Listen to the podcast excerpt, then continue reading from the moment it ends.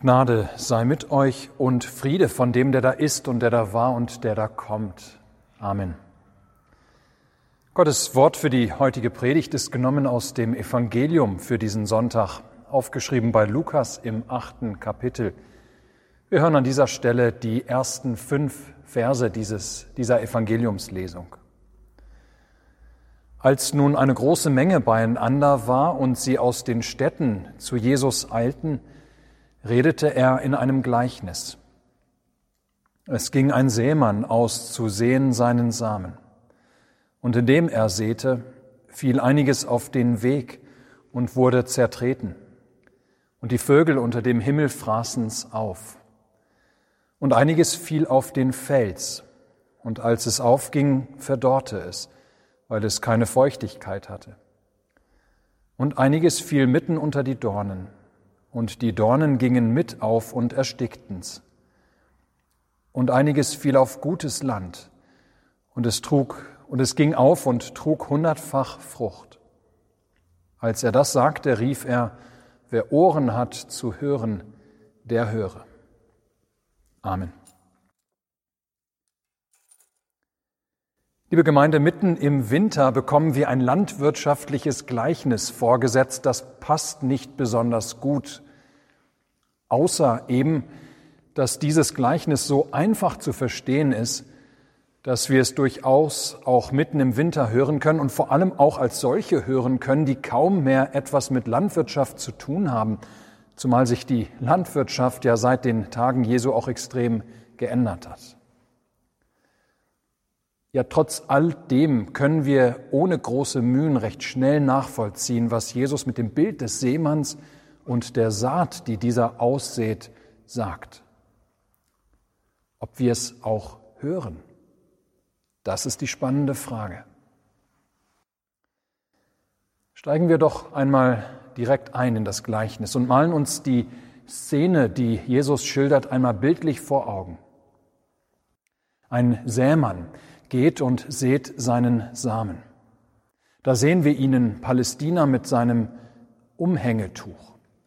Mit weitem Schwung streut er Samen über das Land. Damals übrigens säte man auf einen ungepflügten Acker, damit dieser nicht zu früh durch Hitze und Wind austrocknen würde. Zuerst sät der Bauer also, danach pflügt er die Saat ein und bricht dabei den Boden um. Viele Samen fallen auf den guten, den normalen Ackerboden. Etliche Samenkörner fallen aber auch zwischen die Disteln. Darauf achtet der Bauer nicht weiter, denn sie werden nachher sowieso untergepflügt.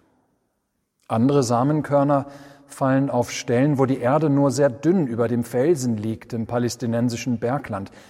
Der Bauer merkt das nicht, er weiß nicht immer genau, wo die Felsen sind, aber er rechnet damit, dass da Felsen sind und er rechnet deshalb mit Verlusten an den Stellen.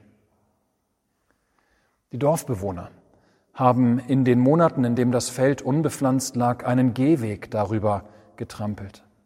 Samen fallen auch auf diesen Weg. Aber auch das stört den Seemann nicht weiter, denn den Trampelpfad wird er ebenfalls noch umflügen. Später wird sich herausstellen, manche Körner, vor allem die auf dem Weg, holen sich die Vögel. Die Disteln werden zwar untergepflügt, aber wuchern weiter und werden einige Pflanzen ersticken. Die Samen in der dünnen Erdschicht über dem Felsen gehen durch die Wärme schnell auf, aber verdorren dann in der Sonne. Nichtsdestotrotz, etliches wächst und reift und trägt gute Frucht. Ja, so betont, betont St. Lukas es sogar hundertfach Frucht. Das ist ein überaus beachtlicher Ertrag, über den sich der Bauer riesig freuen kann.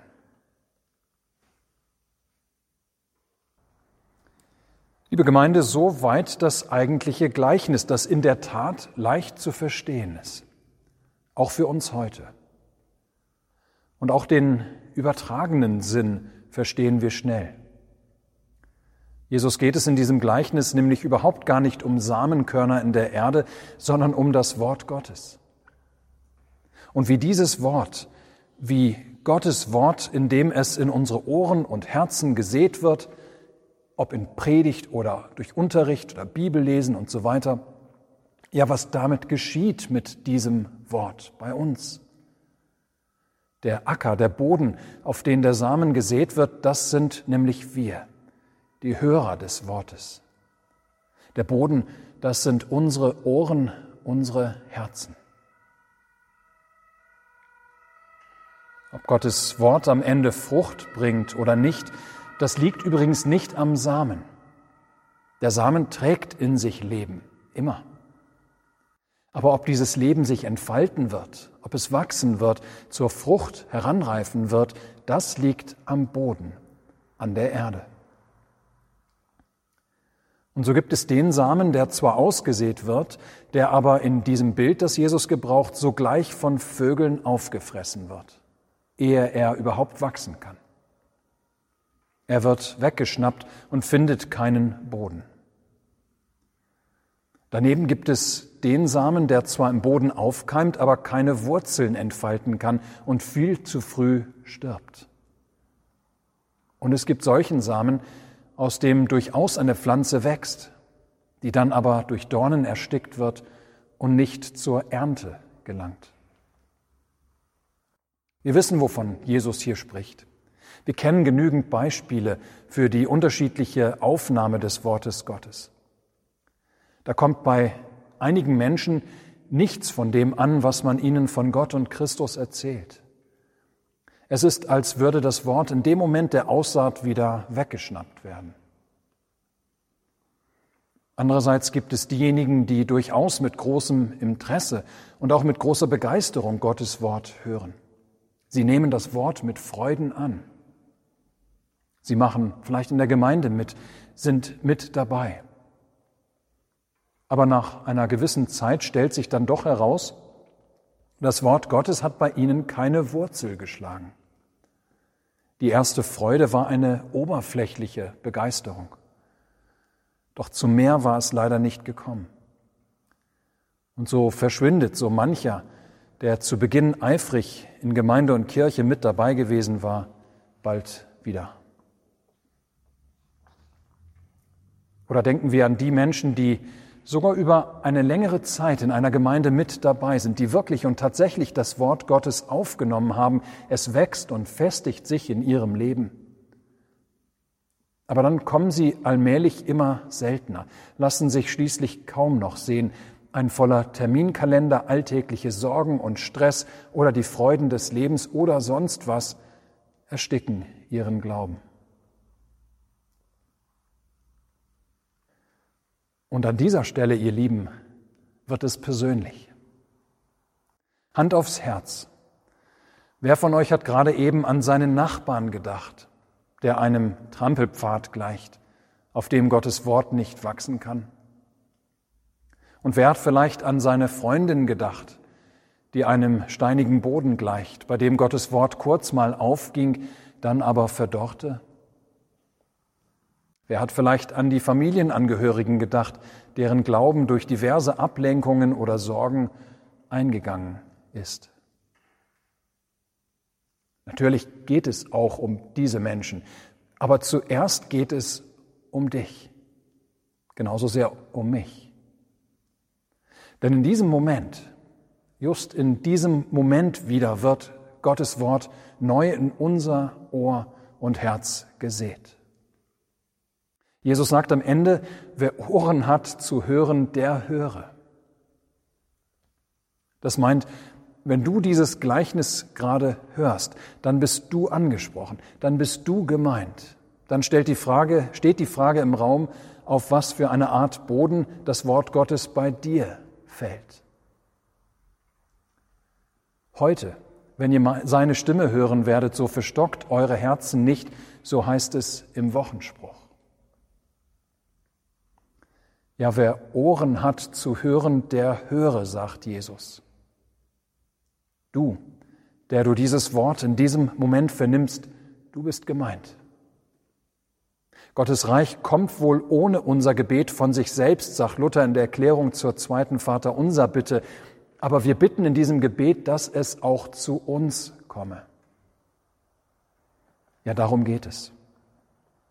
Wir sollen an diesem Gleichnis sehen, dass unsere Ohren und Herzen oft hart sind wie ein Weg, dass unsere Ohren und Herzen andere Male wie steiniger Boden sind dass unsere Ohren und Herzen nicht selten von Sorgen oder Freuden überwuchert sind wie dorniges Gestrüpp, dass Gottes Wort bei uns nicht wachsen, aufgehen und fruchten kann, obgleich es in uns gesät wird. Liebe Gemeinde, das Ganze vielleicht noch mal aus einer leicht anderen Perspektive. Im dritten Gebot, da heißt es, du sollst den Feiertag heiligen.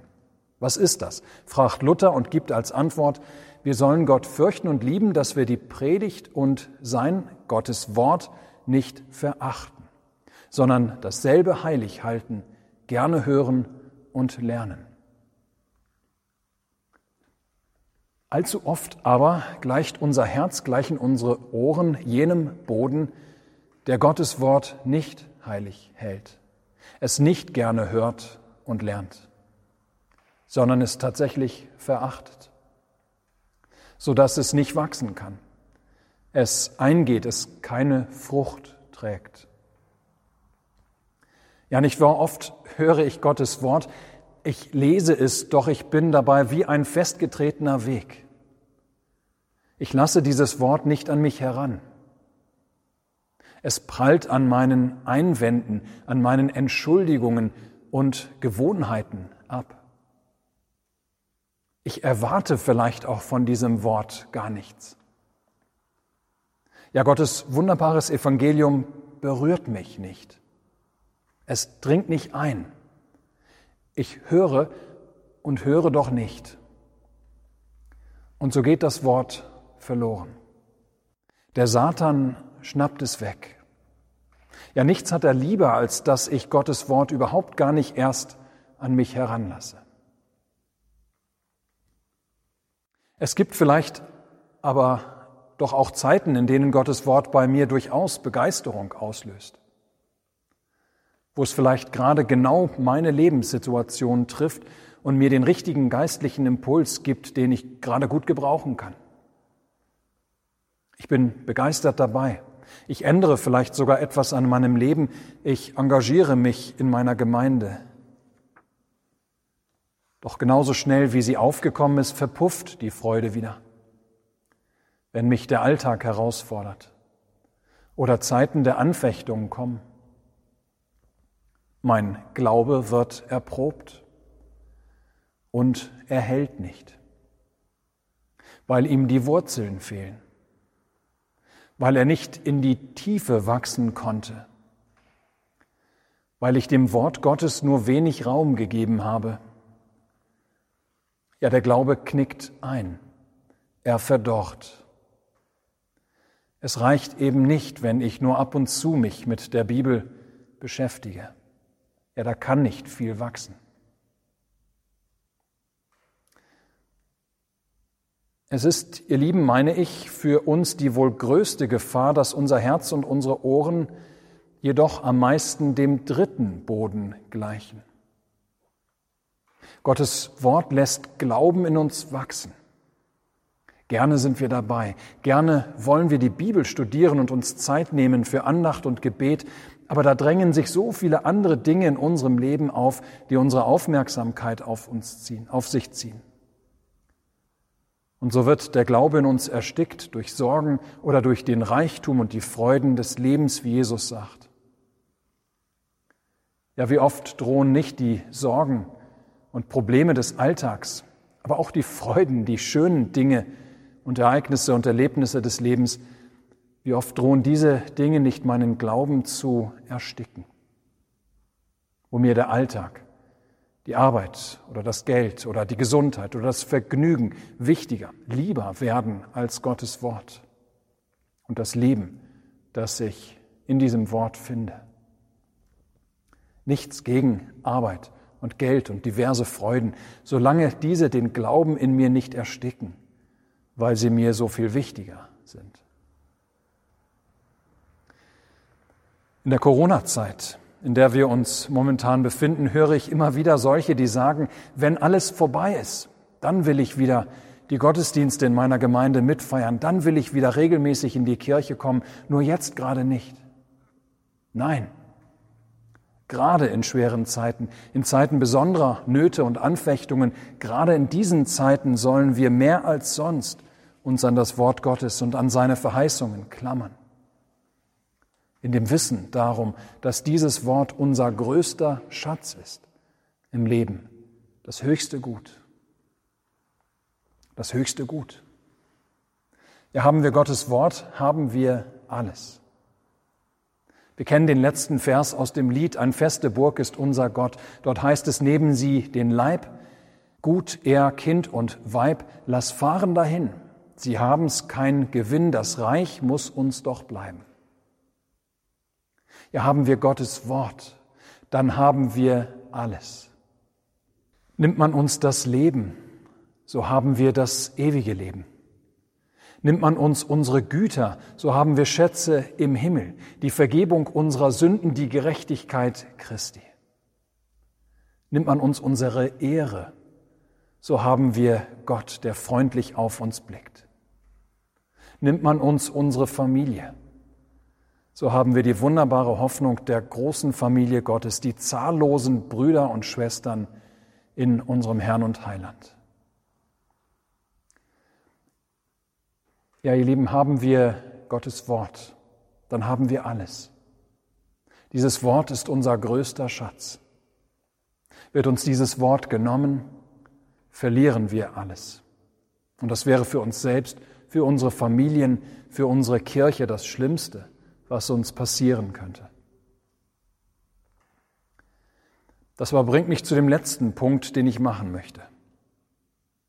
In der Erklärung Luthers zum dritten Glaubensartikel. Da heißt es im kleinen Katechismus, ich glaube, dass ich nicht aus eigener Vernunft noch Kraft glauben kann. Ja, es sind überhaupt gar nicht wir, ihr Lieben, die unsere Ohren und Herzen zu einem guten Boden für das Wort Gottes machen können. Nein, es ist allein Gott, der das kann. Er allein ist derjenige, der den harten Boden unserer Herzen umflügen kann durch die Predigt der Buße. Er allein ist es, der die Steine und Felsen im Boden unserer Herzen aufbrechen und erweichen kann durch das Wort seiner Vergebung. Er allein ist es, der die Dornen der Sorgen und Nöte ausrotten kann und in uns einen guten und fruchtbaren Boden schaffen kann durch das Wasser der Taufe und durch seinen Leib und Blut im Abendmahl und so Frucht zur Ernte heranwachsen und heranreifen lassen kann in einem feinen, guten Herzen. Und deshalb wollen wir niemals müde werden, Gott zu bitten, uns sein Wort und seine Sakramente zu erhalten, uns eine Liebe zu diesem Wort und den Sakramenten zu schenken und zu erhalten. Dass der Teufel die Welt und unser Fleisch uns dieses nicht rauben. Nein, vielmehr möge Gott unsere Herzen und Ohren immer wieder zu einem guten Boden machen, dass wir sein Wort heilig halten, es gerne hören und lernen. Bei diesem Gleichnis dürfen wir nämlich niemals den guten Boden vergessen, auf dem eine große und überaus reichliche Ernte heranwächst. Jahrhundertfach trägt Frucht trägt der Samen, der auf das gute Land fällt. Diese Frucht sehen wir jetzt noch nicht, denn sie wächst heran in Geduld, sagt Jesus, aber am Ende bei der Ernte wird sie sichtbar werden.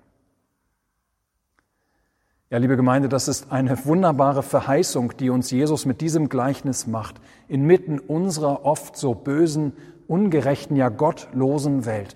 Inmitten unseres oft so zweideutigen Lebens wächst eine große Ernte heran durch die Kraft des Wortes Gottes.